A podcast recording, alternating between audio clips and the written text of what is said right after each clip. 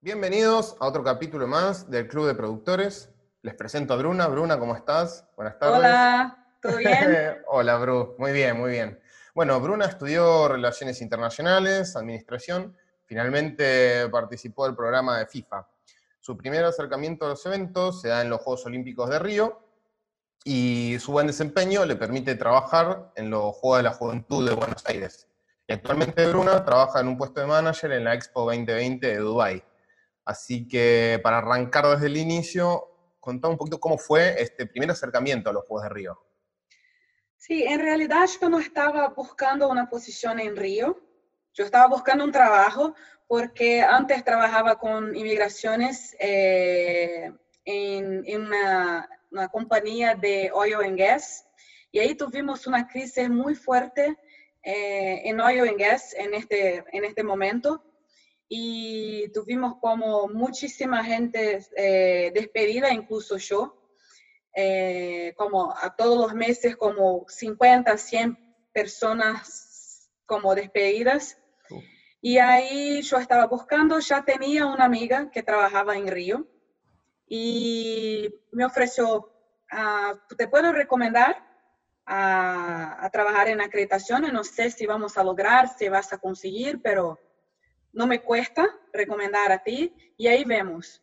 Y en la entrevista me comentaron que las habilidades que tenía con otras experiencias que no eran relacionadas a eventos eh, iban de encuentro a lo que necesitaban para acreditaciones. Entonces, eh, en el momento yo no entendí muy bien porque no entendí muy bien cómo iba a funcionar trabajar con acreditaciones y, pero estaba lista para un nuevo desafío y ahí como arrancamos.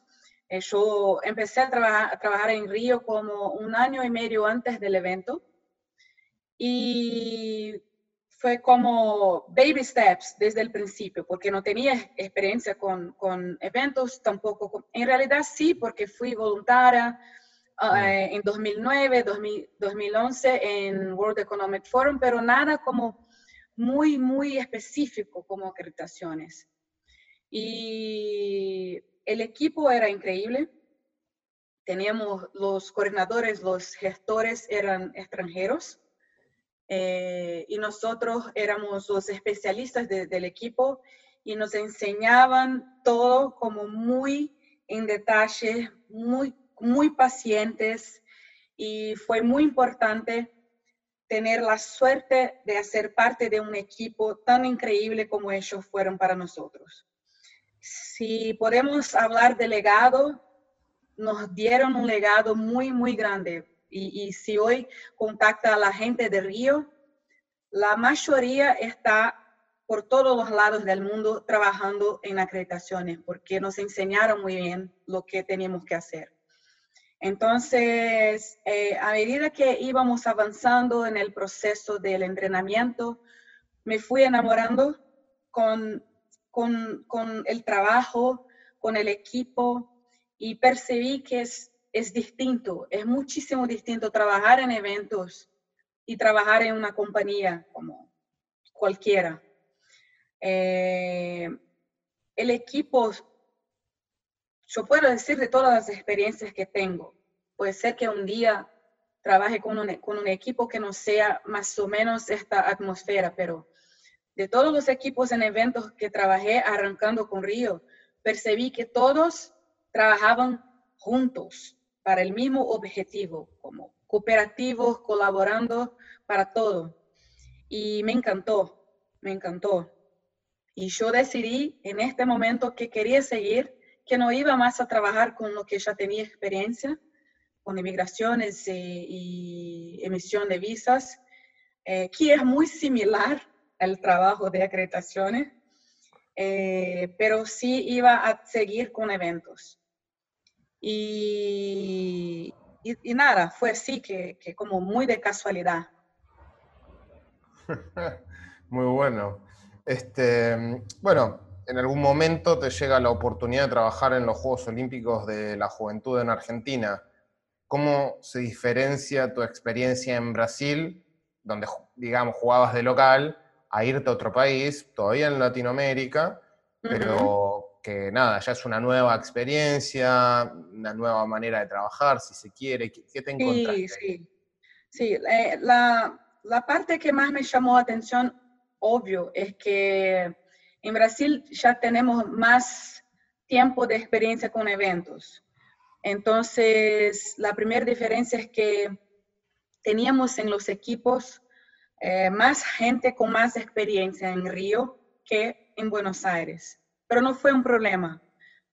Eh, cuando me fui a Buenos Aires no sabía cómo iba a ser la recepción, eh, porque no sabía si iban a ser receptivos con nosotros, si fueron muchísimo, muchísimo. Entonces, no tener la experiencia, pero, pero estaban como con ganas de, de, de, absorber la experiencia.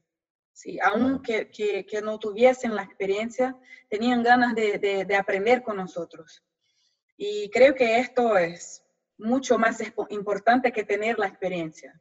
Yo percibí que aunque no tuviesen la experiencia, querían aprender con nosotros, pero obvio, percibí que, que no tener la experiencia era una diferencia ya grande.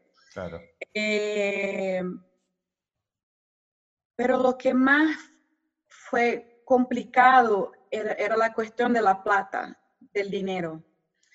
No teníamos en Biogog tanto dinero como tuvimos en Río, principalmente porque en Río 83% eh, de lo que fue hecho fue pago por los patrocinadores.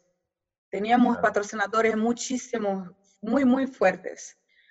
Y ellos como pagaron por lo, lo más importante del evento, no solamente las estructuras que necesitaban eh, entregar, pero también a nuestros sueldos. Ellos pagaban nuestros sueldos, pagaban las estructuras que necesitábamos construir y todo.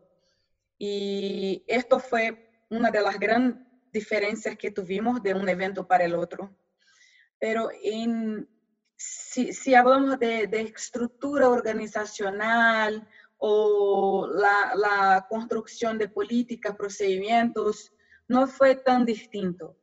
Fue muy similar porque eh, los eventos olímpicos siguen unas reglas que vienen desde el Comité Olímpico Internacional.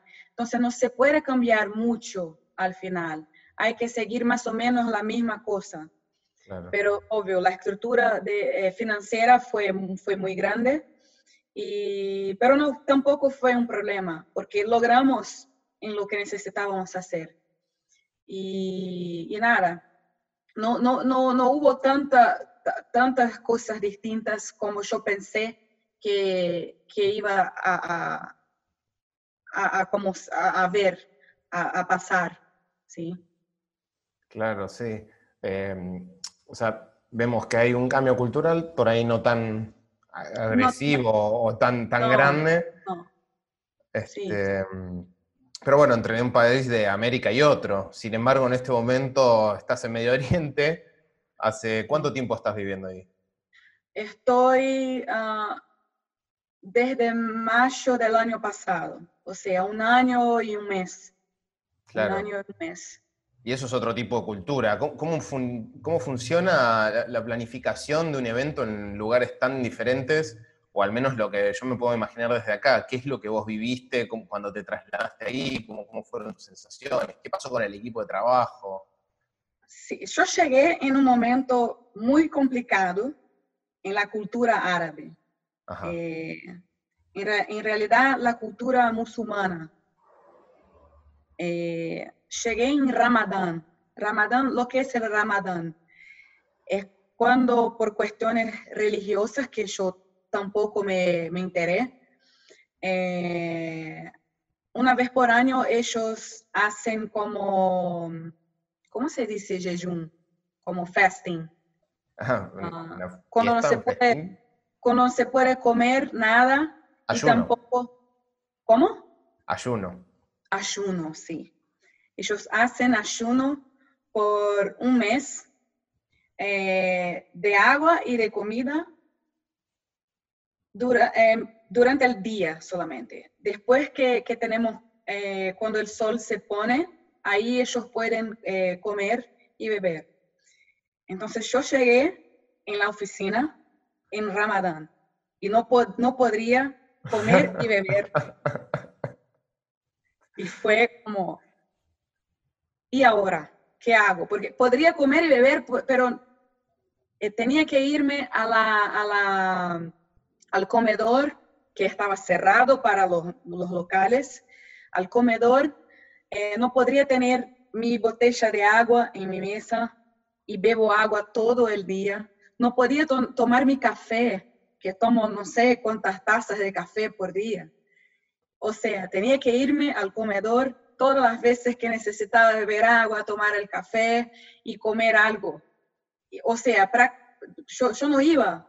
Entonces perdí, eh, como deshidraté muchísimo porque no quería a cada 10, 5 minutos irme al comedor, como tomar agua, tomar café. Y, sentía hambre todo el día, todo el día. Y entonces fue un tema, como ya fue un shock para mí llegar en Ramadán. Fue un shock. Y ellos son muy cerrados, no son receptivos como yo pensé que iban a ser, no sé. Prácticamente no, no, no, no hablan contigo, le, le, dan solamente buen día si son de tu equipo, ¿sí? Y, y nada. Entonces fue muy distinto desde Buenos Aires, que todos eran siempre muy receptivos y hermanos. Eh, El abrazo. Bienvenido y vamos a charlar y cómo fue su día y vamos a salir a tomar una birra más tarde. No, nada, nada, nada, nada. La gente ni siquiera quiere saber si si está acá solo, si tiene familia, si lo que pasa en, su vida, no quieren saber y no se preocupan en saber. Entonces eh, es, es, muy, es muy complicado. Si no, no, no estás acostumbrado a quedarse solo, a vivir solo, va a sufrir un poco, va a sufrir un poco. Y tampoco tienen experiencia con eventos entonces, es muy, es muy complicado explicar y hacer con que entiendan cómo funciona la organización y la planificación de, un evento, que hay que estar preparado para las casualidades, que son muchísimas. Eh, entonces, ellos no tienen esta visión. Eh, para ellos es como, ok, pensamos que el evento va a ser así, vamos a escribir cómo va a ser, cómo va a pasar y ya está. No, hay que pensar como, dale, eh, eh, tu idea de planificar es esta, pero ¿y si tenemos como una tempestad de arena que destruye a 50% de la estructura de Expo? ¿Cómo van a hacer? Ah, nunca, nunca pensé en esta posibilidad, pero hay que pensar, ¿sí? Eh, o entonces están trabajando en la, en la planificación del, del, servicio a los espectadores. No piensan en cosas como un niño se puede, eh, no sé, sufrir un accidente y cómo van a hacer. Ah, sí, no pensamos en esto. ¿Entendés? Hay que tener eh, un, un, equipo que, que, que va a estar dedicado a los imprevistos de accidentes, de lo que sea. ¿sí? O sea, un montón de posibilidades que pueden pasar y que ellos no piensan que pueden pasar. Y entonces es prácticamente enseñar, eh, me siento como si fuese una profesora en, universidad, enseñando cada paso que tienen que tomar, que, que, prepararse y, y, hacer con que entiendan que, que que todo puede pasar, todo puede pasar. Y, yo pensé en principio que, que, la gente tenía como prejuicio con los locales, porque cuando llegué escuché mucho que, que no les gusta trabajar. Y no quiero decir algo como injusto, pero a ellos no les gusta mucho trabajar. si, si, si tú como gestor de un equipo empiezas a dar muchísimas tareas a ellos no les, no les gusta. Y, pasa muchísimo. Por, entonces yo, yo tengo mi equipo, por ejemplo, de, de trainees y arranqué con los entrenamientos y no sé qué, y un montón de tareas que tienen que hacer. Y ellos fueron a nuestro head, que es local, reclamar no solamente de, de yo como de otros eh, gestores que nosotros le estábamos dando muchísimo trabajo. Y ahí el head les comentó, pero ustedes están acá trabajando para entregar la expo al mundo si no quieren trabajar, que se van a Disney World. ¿Sí? están acá para trabajar. Entonces es muy loco, ¿sabes? Como, porque son muy protegidos por el gobierno, hay una cultura de protección a los locales.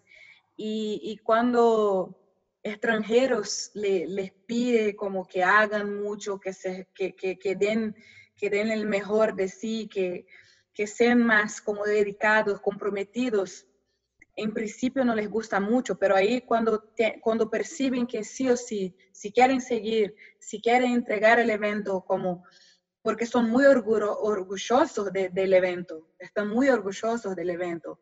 Y ahí cuando perciben que para entregar el evento que quieren orgullarse por haber entregado, tienen que estar, estar comprometidos con el evento.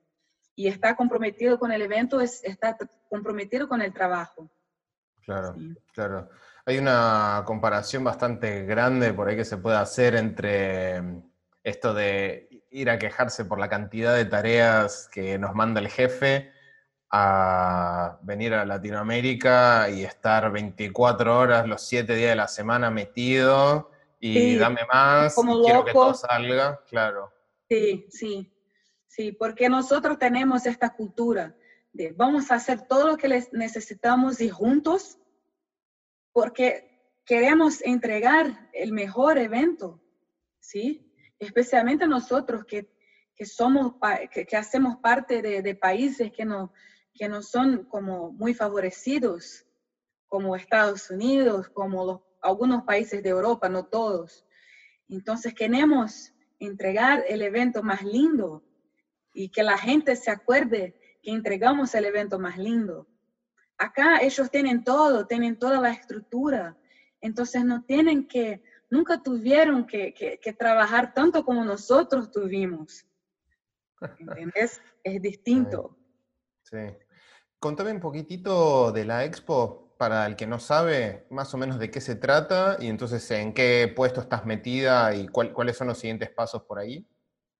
Sí, acá yo estoy trabajando como gerente de acreditaciones de medios de comunicación como he trabajado en Río, como he trabajado en Buenos Aires y Copa América, ¿no? Yo, yo cuidaba de, todo, no cuidaba de, de, medios solamente, porque estaba dedicada a, a, cuidar de las acreditaciones en los dos eh, estadios de São Paulo, eh, Itaquera y Morumbi. Entonces cuidaba de, del zoning, eh, del centro de acreditaciones y de todos los clientes, ¿no?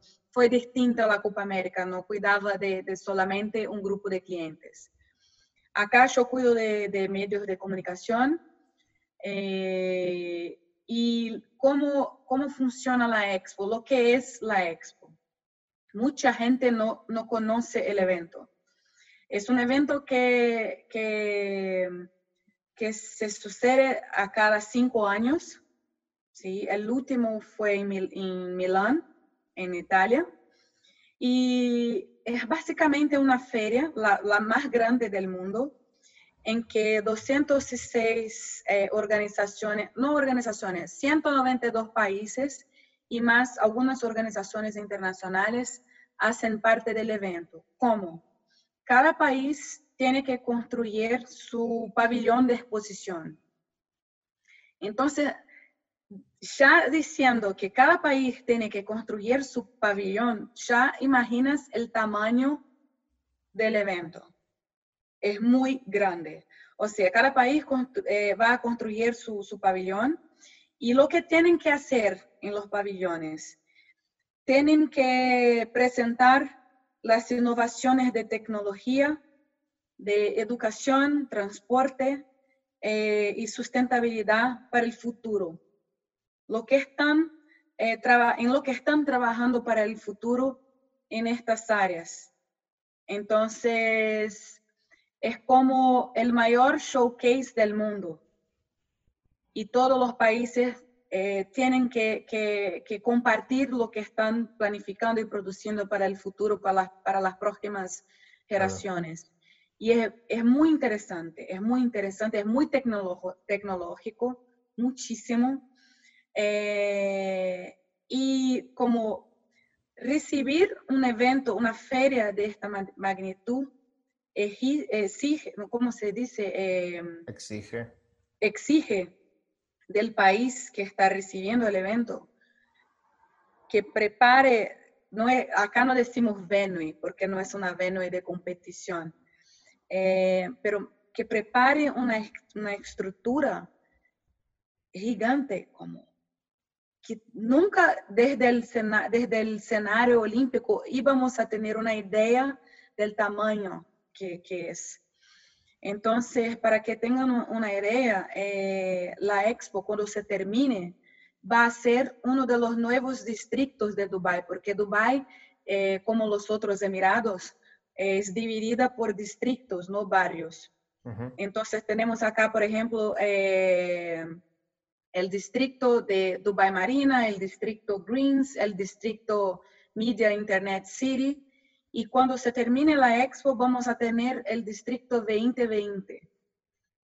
Y ya están trabajando con las ventas de, de residencias, de, de centros comerciales y todo.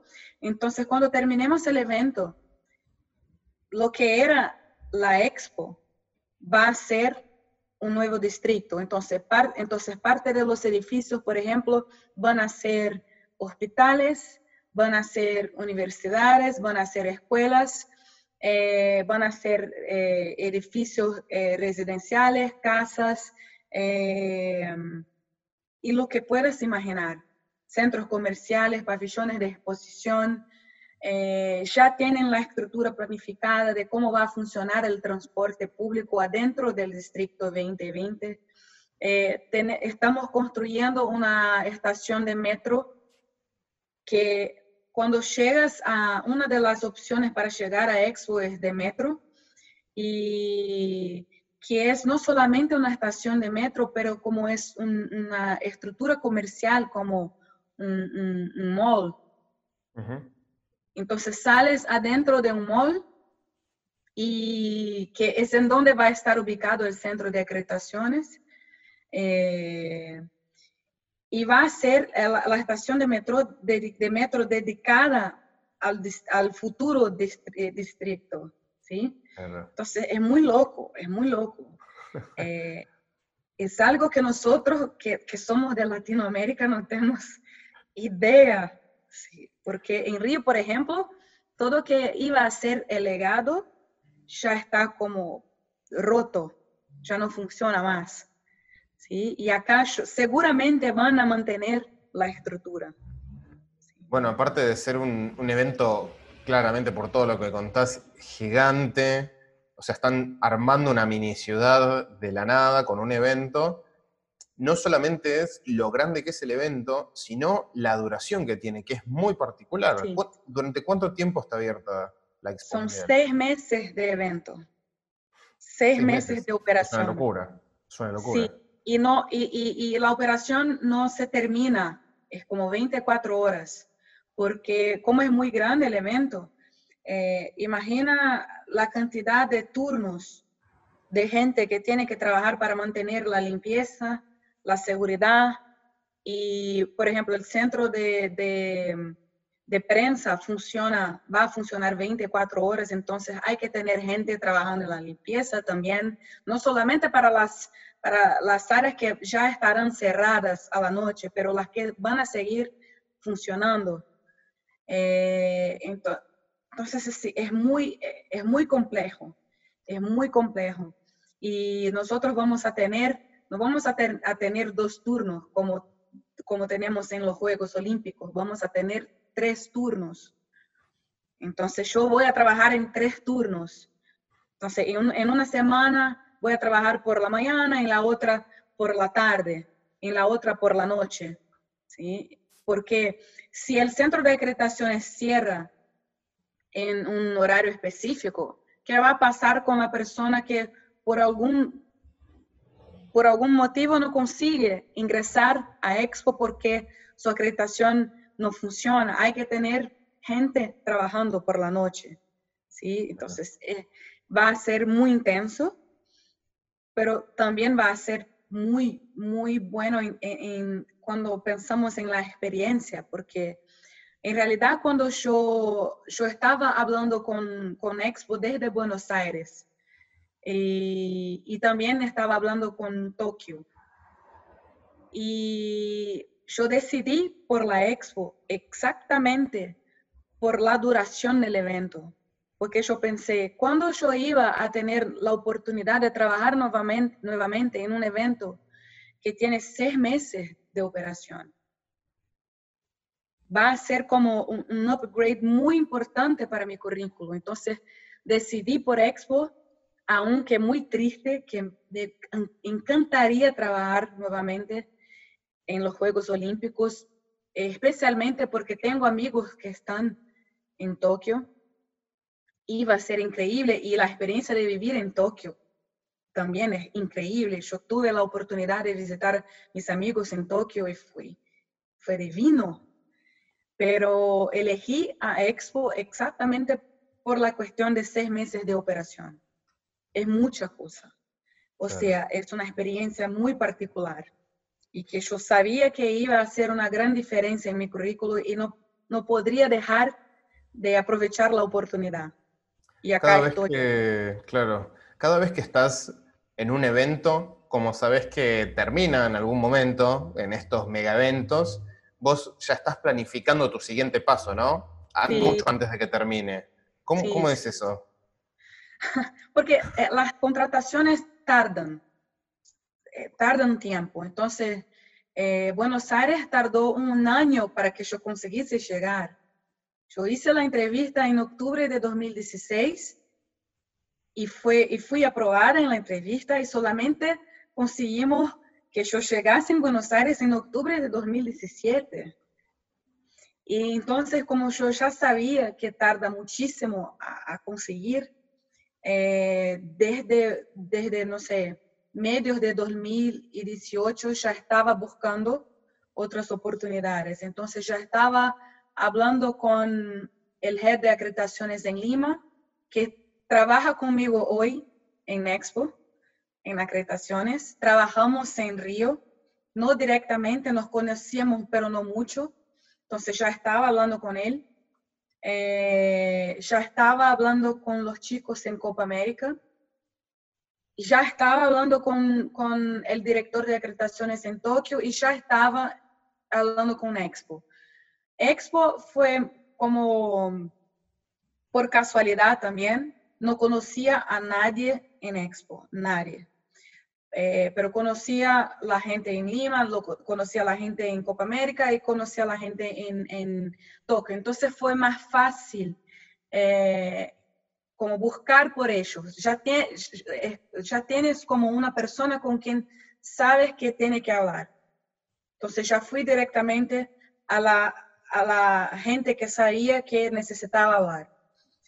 Pero en Expo no, me como busqué por, por oportunidades como aleatorias en Internet, porque aunque conozca a la gente que esté trabajando en Tokio o que esté trabajando en Lima, no es como seguro que vas a conseguir. Entonces hay que buscar por otras, por otras cosas. Entonces empecé a buscar por otros eventos y ahí vi la oportunidad, una oportunidad que no era en acreditaciones en Expo, pero ahí yo pensé que, dale, voy a enviar mi currículum, voy a aplicar para la posición para que vean mi currículum. Y funcionó. Eh, y ahí, cuando estaba en Buenos Aires todavía, eh, fui invitada para una entrevista. La primera entrevista fue en noviembre de 2018. Ya tenía terminado lo, los Juegos, pero seguí en Buenos Aires por el programa de FIFA. Entonces hice, hicimos la primera entrevista en noviembre, fue increíble, fue divina. Ya estaba con la propuesta de Copa América, entonces ya sabía que cuando llegase en Brasil ya iba a tener eh, Copa América. Preferí Copa América a Lima por varias cuestiones, por eh, La Plata, eh, que era mejor, entonces yo pensé, yo voy a mudarme para otro país para tener una plata un poco menor, no, no compensa, entonces decidí por Copa América, entonces ya sabía que tenía un, trabajo cuando llegase en Brasil.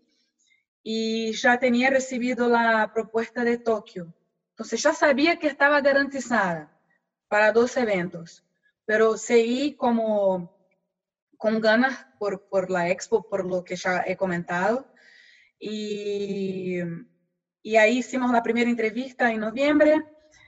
Regresé a Brasil, eh, recibí el feedback eh, porque inicialmente la posición era para gerente de acreditaciones de Workforce y aunque yo tenga experiencia con acreditaciones, no tenía tanto con Workforce, podría hacerlo, pero en realidad no, no quería Workforce, quería solamente una una oportunidad de entrevista con acreditaciones para quizás conseguir medios de comunicación nuevamente o los países, lo que sea. Y ahí ellos me dieron feedback, a nosotros nos gustó muchísimo a ti, pero no creemos que, que, que tiene la experiencia que necesitamos para eh, Workforce, pero como nos gustó a ti, eh, nos gustaría que... Eh, de, hacer otra entrevista contigo un poco más adelante para la posición de medios de, medios de comunicación. ¿Tienes interés? Sí, obvio, tengo. Y me prometieron una otra entrevista solamente en marzo, o sea, noviembre hasta marzo es mucho tiempo. Por eso siempre tienes que estar buscando muchísimas oportunidades para que no para que no se quede sin trabajo. Si quiere seguir con eventos, hay que ser, hay que ser así. Y ahí cuando ya estaba en Copa América trabajando, como me prometieron en marzo, me llamaron para una entrevista en marzo, hicimos la entrevista y ahí me invitaron para la expo. Y, y ahí trabajé como un mes y medio en Copa América. Eh, mi jefe se quedó muchísimo contento con, con la oportunidad, que era una oportunidad única, y él dijo, no, que te vas, que te vayas a, a, Expo eh, y no pienses en, en, como en quedarse para ayudarnos hasta el final, que te vayas. Y, y ahí como salí de, de, de, Copa América y llegué acá en mayo del año pasado. Claro, claro. Bueno, eso es un, creo que se resume en un gran consejo para la gente que recién está empezando o da sus primeros pasos de cuando se está ya en la mitad o llegando a los finales de, un evento, empezar a buscar alternativas, opciones, todas las que yo se recomiendo, No, yo recomiendo no, no esperar hasta finales del evento, seis meses antes o más.